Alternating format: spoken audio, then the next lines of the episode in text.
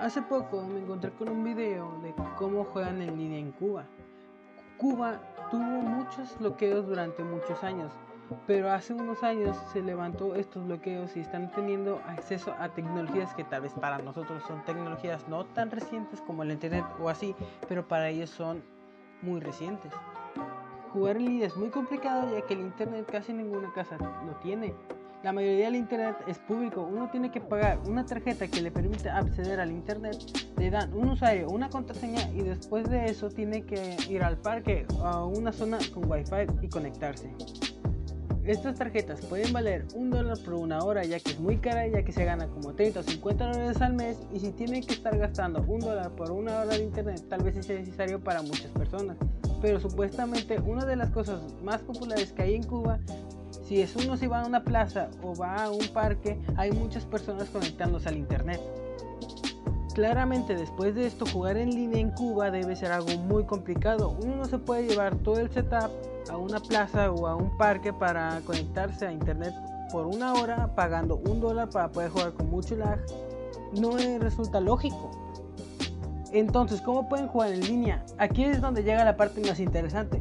Lo que pasó es que crearon una comunidad para hacer una LAN party en una ciudad entera. Unos niños, un grupo de amigos empezaban a jugar videojuegos en línea. Bueno, no era en línea, era en local, estaban jugando por cable de forma LAN sin necesidad de estar conectados a internet. Estaban jugando entre ellos y poco a poco esta comunidad que era de 8 personas empezaban a crecer y a crecer y a crecer. Actualmente en el video dicen que son 359 personas.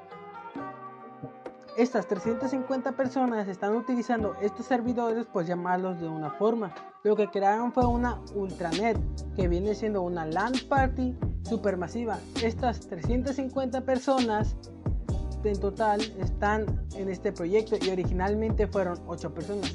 Claramente conectar 8 consolas y 8 PC en una LAN party es sencillamente fácil, pero 350 personas y hacer eso remotamente desde mi casa, yo estando jugando en una LAN party con mi amigo que tal vez viva 7 calles o 7 cuadras de donde yo estoy.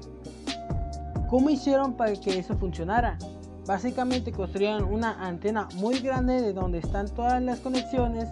Es un centro de operaciones donde están ellos. Claramente pidieron permiso del gobierno.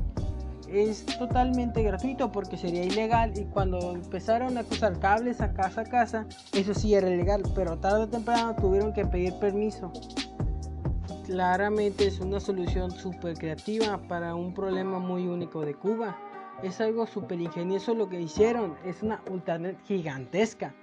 Si una persona quisiera unir a esta comunidad para poder tener esa ultranet y poder jugar videojuegos en línea, tiene que hablar con el encargado y van a ver si tienen una torre de conexión cerca. Si hay una cerca, nada más sacarían un cable nuevo y tenía que conectar ese cable a su PC o consola para poder usar esa ultranet. Pero si no tengo ninguna torre de conexión cerca de mi casa, ¿cómo me puedo conectar? Tienen que construir su torre de conexión e instalar un receptor. Este receptor están diciendo ellos que gastan dinero para que se unan a la red entre más personas mejor y no pueden cobrar ya que estos servicios son totalmente gratuitos como ya les había dicho.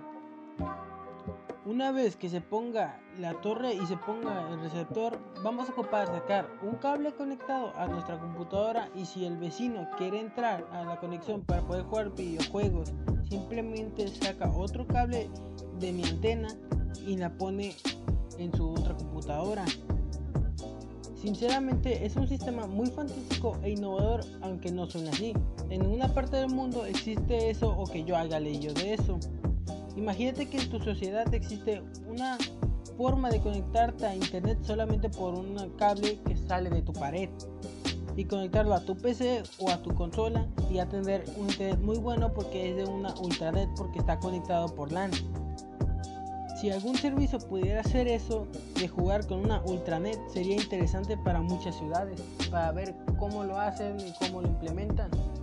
Pero eso es todo lo que hacen ya en Cuba. Y bueno, eso sería todo por hoy. Mi nombre es Said y por los bajos mundos de Twitch me conocen por Quetzal. Así que sería todo por hoy. Hasta luego.